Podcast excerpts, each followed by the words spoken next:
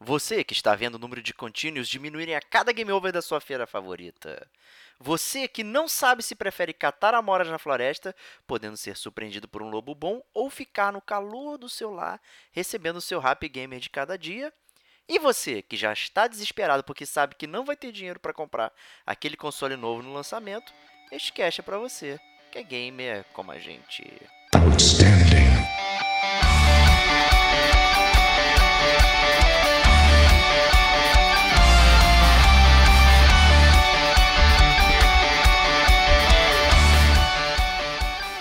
Diego Ferreira, Rodrigo Estevão.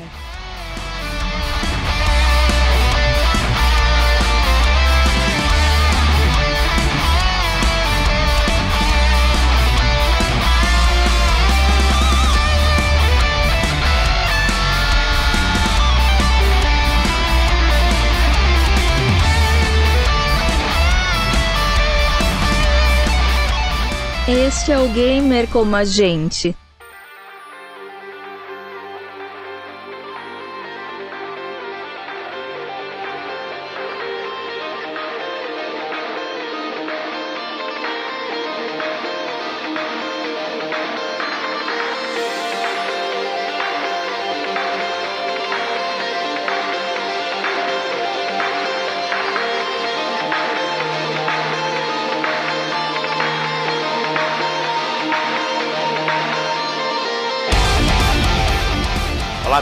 Amigas gamers, sejam bem-vindos a mais um podcast do Gamer Como a Gente. Eu sou o Diego Ferreira, estou aqui na companhia do meu top one sonolento friend, Rodrigo Estevão.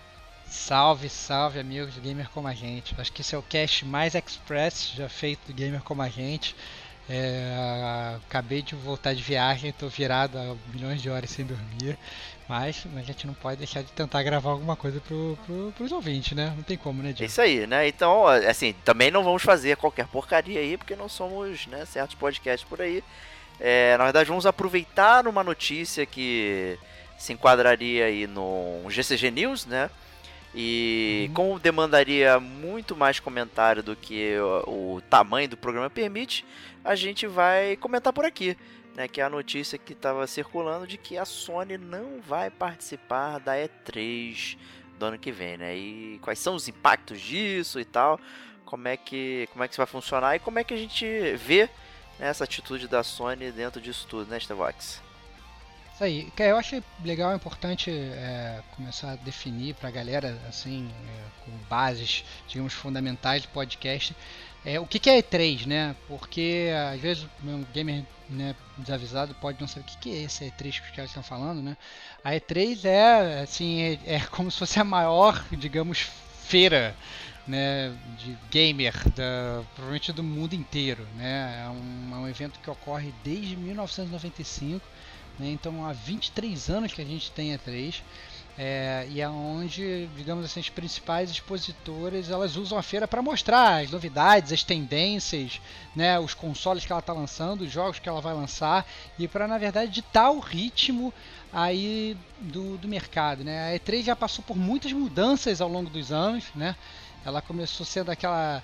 É, era uma feira até mais, digamos, mais intimista no início, onde todo mundo podia visitar e era o sonho de todo gamer ir na E3. Depois eles chegaram um tempo a fechar as portas para todos os gamers como a gente. Era, era na verdade, ficou sendo uma coisa só de imprensa, mas, mas, assim, uma vibe meio elitista que acaba que não funcionava muito bem, assim, com os ramos de games, né? Você só, só fazendo um negócio pra imprensa, ficava um negócio meio segregatório, meio e estranho. e sempre ficou estranho a imprensa ficar batendo palma, né? Por anúncio, né? É bizarro, né? Exatamente, exatamente. Não, e vocês, você, tá certo que assim, que nós mesmo, por exemplo, o Gamer Como a gente, nós somos imprensa, nós somos fãs também. Então, sei lá, vai sair um jogo novo, vai sair, sei lá, um Uncharted novo, um Halo novo, por exemplo, é, a gente escuta, a gente vai bater palma, vai ficar gritando, uhul, que nem criança criancinha. Mas ainda assim, né, gente, o principal é, é, função da imprensa é cobrir aquilo ali, ser, tentar ser o mais profissional e imparcial possível. Né? Exato. Né? Então ficava aquela um, uma dicotomia meio estranha, né, na, com a E3 sendo uma coisa só para a imprensa. E aí recentemente eles voltaram, abriram as portas para o público geral, mas ainda assim ficou um pouco um pouco estranho, né? Eu diria que a vibe ainda é um. Não, não tá aquela vibe de antigamente, né, Diego? Exato, né? E até utilizando aí um pouco do passado, né? Antes de virar E3 em 1995, ela era CES, né? A Consumer Electronic Show, né? Que era um. Era, digamos, uma feira de variedades do mundo eletrônico ao qual o videogame se enquadrava. Tinha aspirador de pó, tinha micro-ondas, né? Tinha as grandes novidades, né, do mundo do, dos eletroeletrônicos, né? E lá se encontravam, né, os videogames que ficavam relegados normalmente a, ao porão, às sessões mais mais emburacadas, né, do lado do armazém, né? E né, nessa época eh, já tinha já aquela luta, né, da Sega contra a Nintendo e tal, não sei o que. E a E3 de 95 foi a primeira E3 e foi a que consolidou e consagrou aí a, o tumulto que a, que a própria Sony causou, né, fazendo aquele a, anúncio espetacular do 299, né? Não precisou uhum. explicar absolutamente nada pro público, né? Antes a, a SEGA tinha entrado falando que o Saturno ia entrar no mercado, ia custar 400 dólares, não sei o que, babá, e de repente, né, é, entra a Sony, anuncia 299, vai embora, todo mundo fica maluco, né, e tá engraçado, né, obviamente as pessoas esquecem que, né, junto com o anúncio da Sony veio o, o, o mascote da Sony que era o Polygon Man, né, um homem polígono grande mascote esquecido da Sony aí, que ninguém lembra, né? Que né, era pra mostrar como é que ele conseguia renderizar 3D, né? Uma grande porcaria. Uhum. Né, mas é, é curioso quando você olha a E3 nesse ponto do tempo, a quantidade de empresas, muitas empresas nem existem mais aí, mas é, você tinha pelo menos 20 empresas mostrando é, o conteúdo delas e tal. E isso foi minguando ao longo do tempo, né? Tanto porque as empresas deixaram de existir, foram absorvidas por outros e tal, mas até empresas muito grandes já, já, já não fazem mais parte né, do, do roster da E3 e tal, e muito por causa também da modernidade, né, Starbox? Que o contato com o público é, de antigamente é diferente do contato do público que se tem hoje, né? Exatamente. E eu acho que assim, essas empresas, inclusive, que antes faziam parte da E3 agora estão até saindo, eu acho que elas estão dando até preferência para criar eventos próprios, justamente eu acho que, na minha modesta opinião, para tentar valorizar essa, essa visão intimista e esse contato intimista com o ouvinte, com o gamer, né? É, que isso acabou se perdendo muito na E3. Então, é, é, é como se, na verdade, a, as empresas elas estivessem agora chamando os games para ir dentro da sua própria casa. Entendeu? Então não vem aqui dentro da minha casa, vem uh, ver aqui o que a gente está lançando e tal. Então fazendo suas próprias, digamos, big conferências internas, ao invés de ficar a, a, a, apresentando, né, num, num, digamos, num, num, salão de automóveis para todo mundo. É, pois né? é, né? Mas, mas de qualquer forma, a, é, a gente não pode deixar de desconsiderar o grande baque que foi essa, esse anúncio da Sony, né? Porque é, a Sony sempre participou e, como o próprio Diego falou, né, tá fazendo alvoroço na feira, seja para o bem ou seja para o mal, digamos, desde 95. E é, o, o, fato da Sony falar oficialmente, olha, que a gente não vai é, mexer, a gente não vai tocar na E3 esse ano, deixou muita gente primeiro até em dúvida do que, que a Sony estava planejando com isso. Como assim? Será que a Sony já abandonou a guerra dos consoles e está realmente yielding, né? Tô é, desistindo, né? E tô falando assim, não, é isso aí, próxima geração a gente está fora. Ou não, Diego? Será que na verdade existe algum plano aí escuso e mirabolante por trás? É, é pode ser uma questão de mudança de formato, como por exemplo é, em geral, a gente considera a Sony ou, ou é, fabricantes de console né, como os grandes players de mercado e, e o que atrai mais as pessoas né, para esses, é, digamos, stands, né? É, mas a Nintendo, por exemplo, não, não comparece a E3 já há algum tempo. Não lembro especificamente qual ano aí e tal, mas ela já não não aparece. Entretanto, ela faz aquele Nintendo Direct lá que é durante a feira, mas não necessariamente ela está dentro da feira fisicamente. Né? E ela uhum. continua lá fazendo as coisas dela lá. E tem todo um show 24 horas, fica todo mundo jogando, conversando, não sei o que. É um show à parte, inclusive é, quem gosta mais da Nintendo aí e acompanha, vai acompanhar só o Direct, nem vai aparecer lá no, no nos anúncios da E3 e tal, enfim, né? Então é, a gente pode especular um pouquinho acerca do, da saída né, da, da, da, Sony. Obviamente não é uma desistência, né? Eu acho que o PlayStation 4 aí foi um, um grande sucesso de bilheteria. É, é um console que se consolidou rapidamente, principalmente por causa da, digamos, do erro de marketing da, da Microsoft no início da, da geração. E, então, é, a Sony soube aproveitar esse momento aí e se posicionar como o console que tudo é livre, né? Certo que é mentira, né? Bem assim, mas é, conseguiram. Deixou de, era mais livre, era mais livre no início até, eu acho. Pois né? é. No início, a gente não vai cobrar para você jogar online e tal. Aí começou, cativou também muita gente com isso. E eu acho que a política, como você falou, da Microsoft foi mais demérito da Microsoft do que realmente mérito da Sony, né? E aí eu acho que a Sony soube, na verdade, botar o dedo na ferida, expurgar é, da, da, daquele mercado ali né, que estava, sei lá, em ebulição, conseguiu tirar daquilo ali uma, um, um, o melhor fator e conseguiu, na verdade, levar essa última geração nas costas. Exato. Aí teve até esse shift, né, que é, a Microsoft e o Xbox eram a casa dos indies, né, tinha, tanto é que tinham as sessões, né, do X-Blig até o Summer of Arcade, uma série de iniciativas para desenvolvedores menores, indies e tal, né, e, e de repente virou a casa da Sony, né, então é, você tem um catálogo gigantesco. Né? Você tem um PlayStation, você não só tem os exclusivos, tem os jogos grandes das empresas né, consolidadas, você tem N mil jogos aí. Então, um console que vendeu bem, vendeu bastante, tá aí é, numa marca boa, sofreu um upgrade, né, Starbox, que a gente chegou a fazer um DLC bem semelhante a esse que a gente está fazendo agora, por conta da do, da, do PlayStation Pro e do Scorpio lá, na época, né, o Xbox One X. Né? Então teve um upgrade meio geração, apareceu o PSVR, né? Então, assim, a Sony tá, tá arrumando aí para um futuro que talvez indique aí já uma, um cansaço dessa geração, né? O, o, o, hardware já tá ficando defasado e quem sabe a gente vai ver aí um anúncio de um próximo PlayStation 5, né? Exatamente, eu acho que é muito importante para a galera perceber né, o, o, timing que uma empresa dessas gigante ela tem que ter para lançar um console novo, né? Porque às vezes, por mais que eu acho que até o PS4 ainda pudesse ter uma vida útil um pouco maior, você podia botar aí mais um ano, por exemplo, até digamos 2020 e tal. Eu acho que a Sony já percebeu também que se ela não anunciar nada e se ela não falar nada em 2019, ela já começa a próxima corrida atrás né? E aí, quando, ou seja, porque aquele game ele já vai estar tá planejando em comprar o console novo da Microsoft e como é que vai ser, enquanto isso a Sony não apresentou nada. E aí, é, você às vezes, antes, a, a, a, venda ela não é feita só no momento em que você tira o dinheiro do, do bolso para fazer aquela compra, né? Ela é feita antes, quando você compra a ideia, né?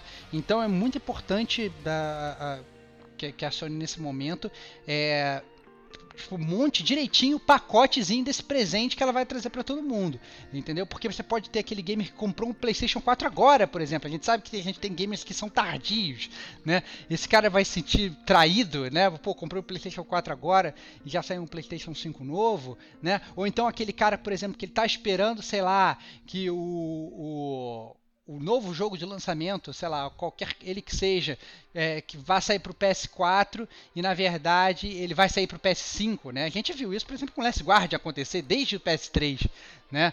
A gente estava esperando sair um jogo, o jogo não saía e depois foi sendo empurrado para frente, para frente, para frente, para frente, para frente. Então é, é, fica sempre esse, esse ressentimento do que, que pode acontecer e de como que a Sony vai tratar a sua legião de fãs, né? Porque bem ou mal você tem sempre aqueles caras ali que que, que, né, que abraçam uma marca e querem continuar seguindo nela, é, é, independente do console que aquela empresa vai produzir. Né? É, exato, né? E assim, não, pode ser que não queira dizer nada isso aí da E3, né? O, o, o, interessante, talvez curioso, é que você imagina, ah, a empresa vai sair dali, então vai ter um evento próprio, né? E na verdade, nesse ano já não rolou a PlayStation Experience, né? Então, hum. que já era o evento específico da, da, da Sony aí pra evoluir o, PlayStation e tal. E, e mostrar tudo acerca deles, né? E, e, já não rolou, né? Ano que vem já não vai na E3, aí não sei, não, não sabemos o que eles estavam planejando. Realmente dá. A gente pode especular realmente que pode ser um suposto anúncio. Aí tem gente aí, muitos rumores falando que tem gente já recebendo dev kit do PS5 e tal. Aí, né, fica aquela, aquela coisa, a gente nunca consegue apurar a veracidade dessas informações, né, e tal. Então, mas é, é importante aproveitar esse momento e até se posicionar, como você mesmo falou, Stevox.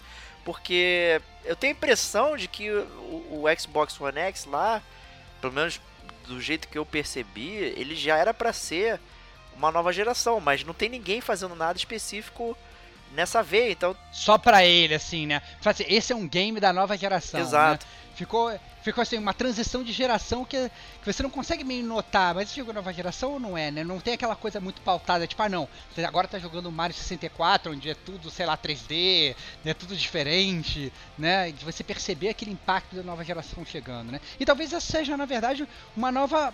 Uma, um novo modo de se apresentar à geração, porque a gente já chegou a fazer até um podcast sobre isso, que ninguém como a gente, a gente fala muitas vezes, como é que essas mudanças, principalmente gráficas, estão sendo cada vez menos sentidas, né, Diego, cada, cada geração que muda.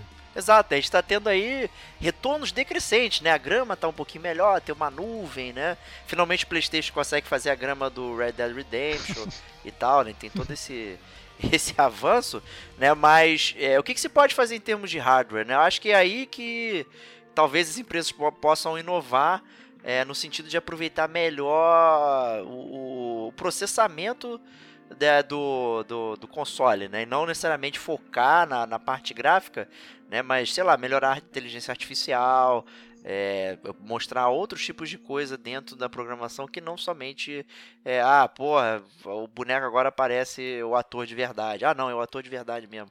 Né? Sei lá, vai que a gente volte era da FMV aí, né? que uhum. já passou. Né? Mas a verdade é que é, a gente se pergunta realmente, pô, precisa de uma nova geração? Não tem mais caldo aqui pra tirar desse console? Tá ficando cansado e tal, tudo bem.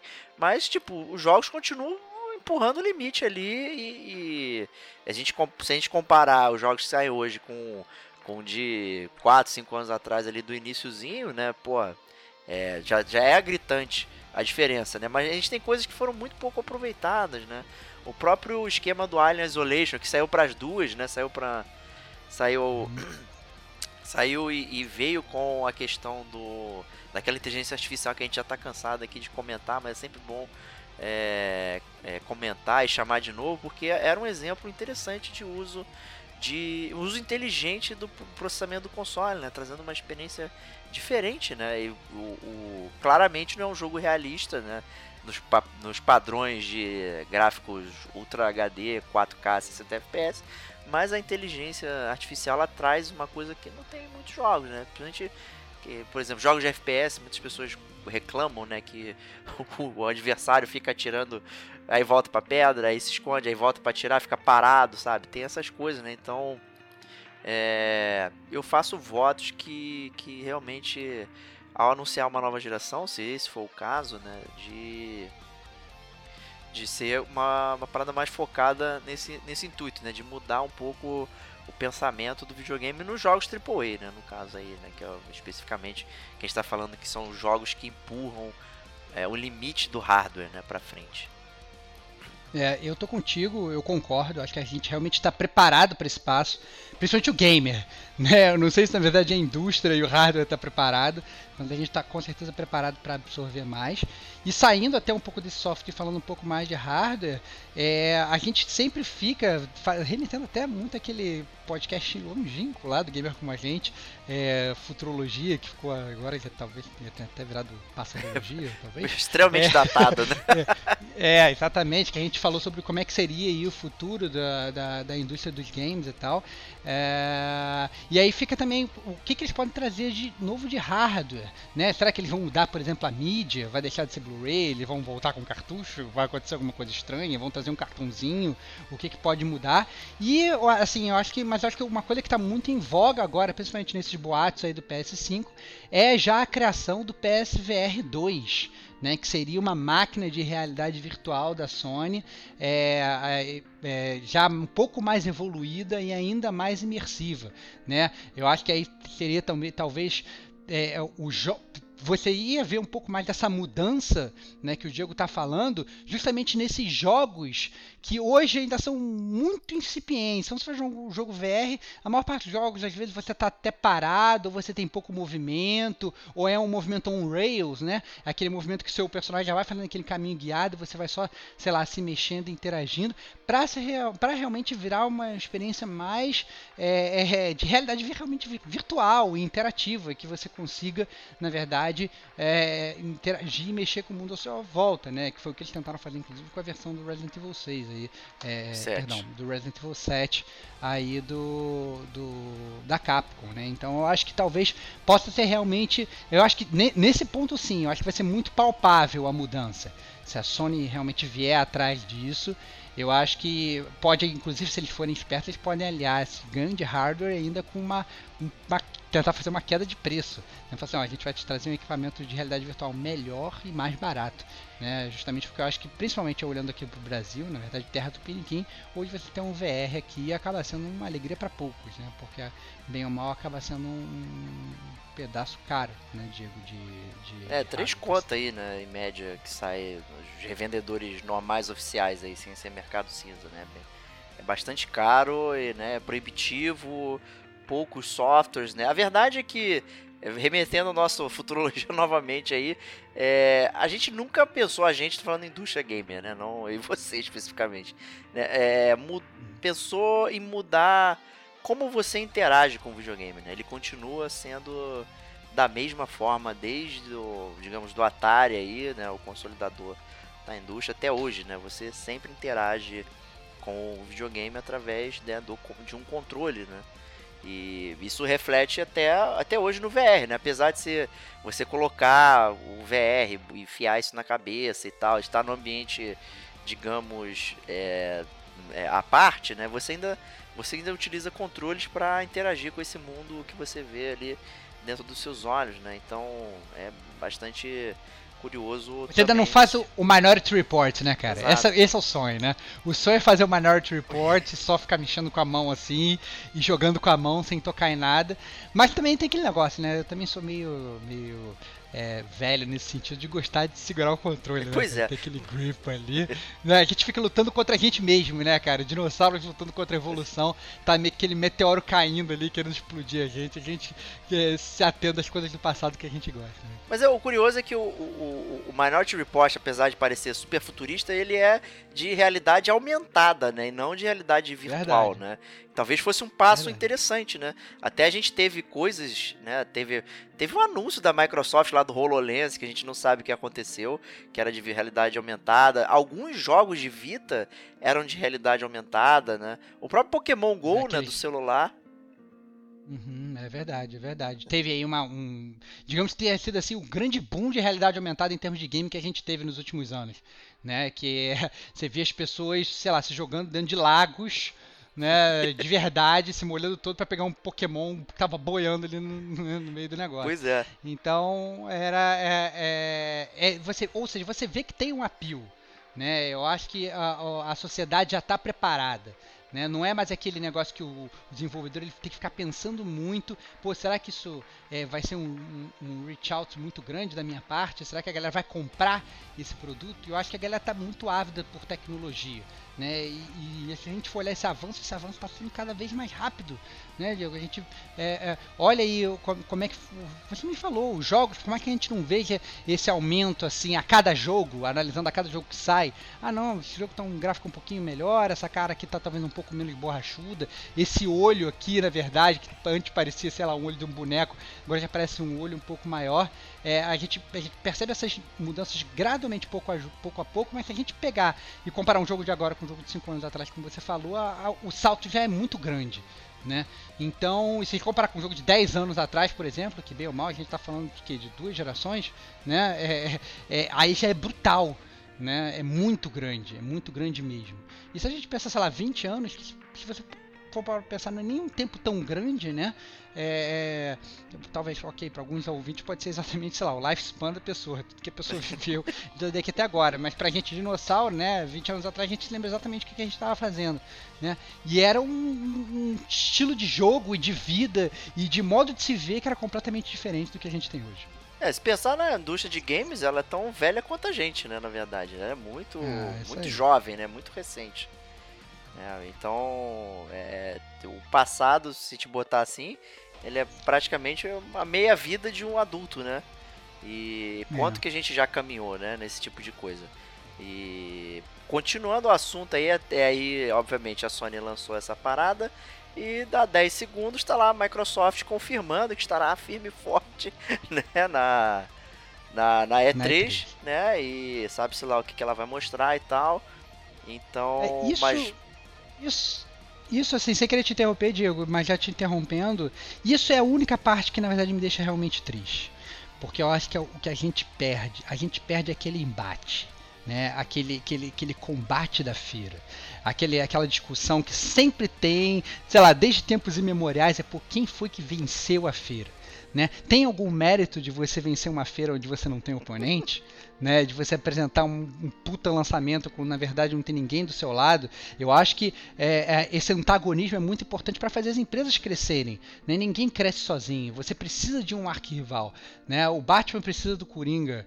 O, o, o Super-Homem precisa do Lex Luthor. Né? Faz dele é, é um super-herói melhor. Né? Então, eu acho que é, você não ter mais esse, esse, esse embate entre as empresas, de você ter aquela discussão gamer de por quem foi que trouxe melhor trailer, quem foi que trouxe o melhor jogo, o que foi que aconteceu, é uma, uma faca no meu peito, entendeu? Isso realmente me deixa muito triste, porque eu acho que é uma coisa que estimula a conversa, e a partir do momento que você acaba segregando isso, digamos, em feiras mais intimistas, elas podem ser mais intimistas em si, quando analisadas assim individualmente, mas eu acho que a gente perde muito no todo, a gente perde muito na comparação, a gente perde muito justamente naquele combate que faz as duas empresas, ou três empresas, ou quatro empresas que sejam crescerem. Né? É, eu entendo esse seu ponto, né? E é, é um ponto, digamos, derivado do próprio modelo da Consumer Electronic Show lá de outrora, né?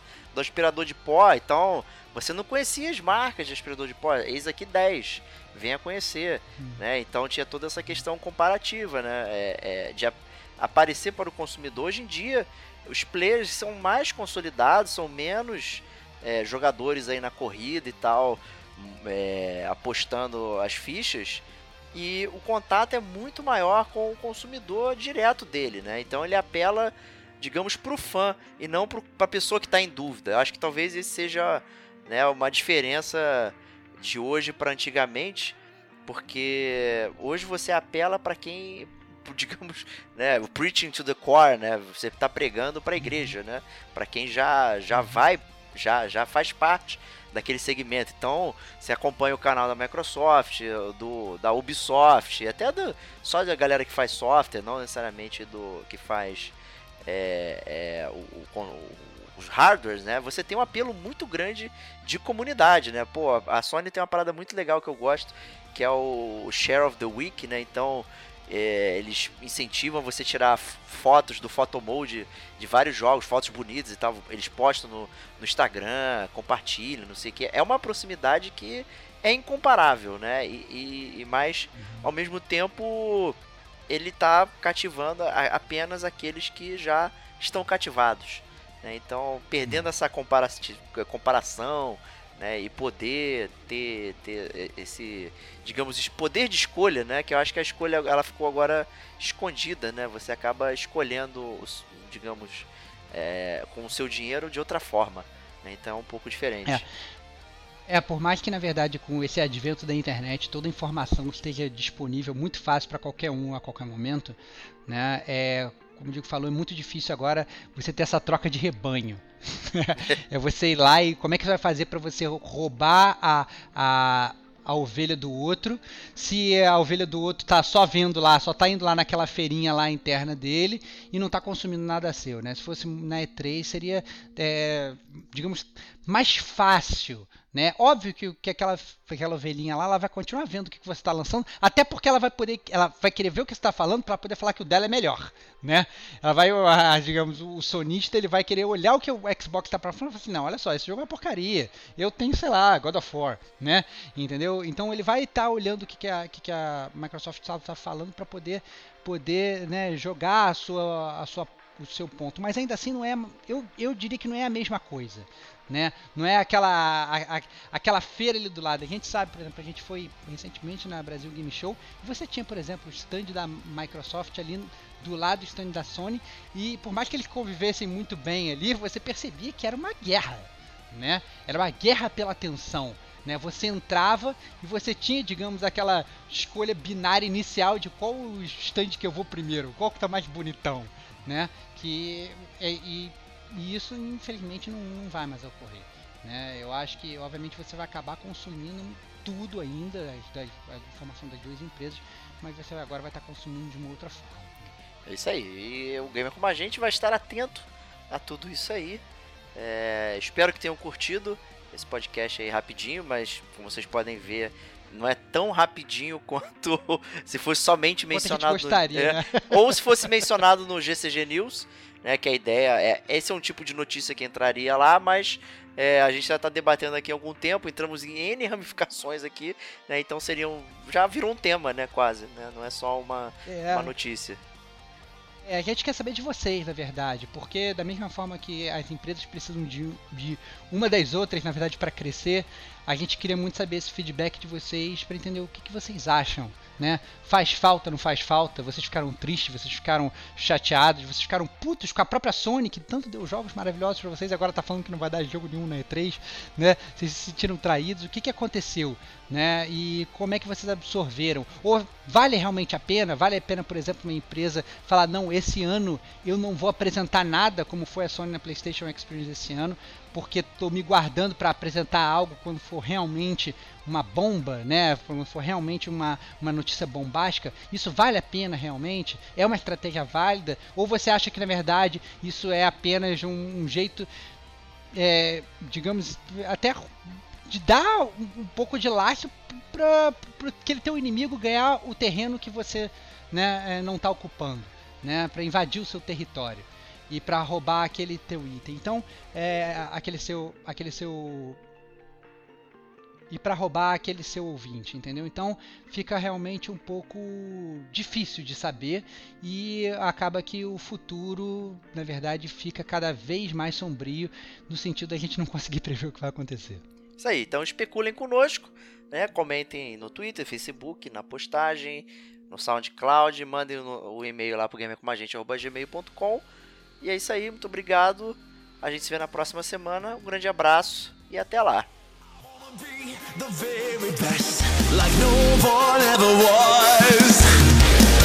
catch them is my real test, to train them is my.